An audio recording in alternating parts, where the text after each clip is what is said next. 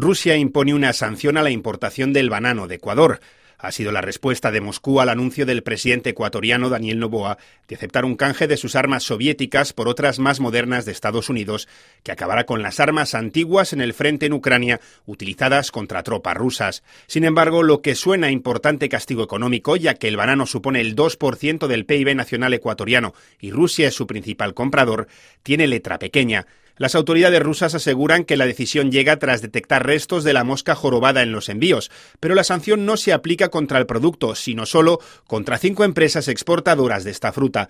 Un detalle que, como explica Radio Francia Internacional Franklin Torres, eh, presidente de FENAVE, la Federación Nacional de Bananeros del Ecuador, deja claro que se trata de un asunto diplomático y no sanitario. Solo las cinco empresas, en realidad, de las más de 40 empresas que llegan a Rusia, eh, claro, entre una de ellas está la de la que es dueño el ministro de Agricultura en la actualidad y eso de alguna forma creo que le da algún tinte político a la situación. Tiene que entender las declaraciones del presidente de la semana anterior, que nosotros creemos que fueron un poco desatinadas porque de alguna forma no podemos tratar a uno de nuestros principales socios comerciales, sobre todo con la sensibilidad geopolítica que tenemos en la actualidad debido a tantas guerras que tenemos y que debió haber sido un poco más tinosa las declaraciones del presidente. Esas cinco empresas proveen un 15% de los bananos exportados y sus ventas podrían, al menos a corto plazo, ser asumidas por otras compañías.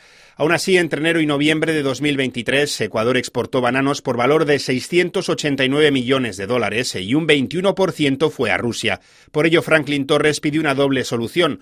Por un lado, cerciorarse de que se respetan los estándares de producción y por otro, que el gobierno acerque posturas con Rusia, importante aliado comercial pienso que el Ecuador tiene que de alguna manera corresponder a ese toque con una medida, primero técnica, tenemos que reforzar las medidas de seguridad, de bioseguridad, de asepsia, de higiene y obviamente la, la diplomática que de alguna forma tiene que subsanar ese impasse que ha habido y que de alguna forma nos está abriendo brechas con un, socio comercial no solo para banano. A Rusia llega banano, flores, aguacate, pitahaya, cacao, camarón y eso realmente podría tener un impacto muy fuerte dentro de la economía ecuatoriana. Además, el peso de esta fruta en la economía del país es fundamental, dando trabajo a 300.000 familias de forma directa. Por ello, es preferible que el problema no se enquiste a largo plazo. Esperemos que esto se subsane lo más pronto posible y, como le digo, que el impacto no sea mayor, sobre todo a la economía ecuatoriana, que depende mucho, sobre todo en cuanto a empleo, del banano ecuatoriano. La producción de banano es la que genera la mayor cantidad de empleos dentro de la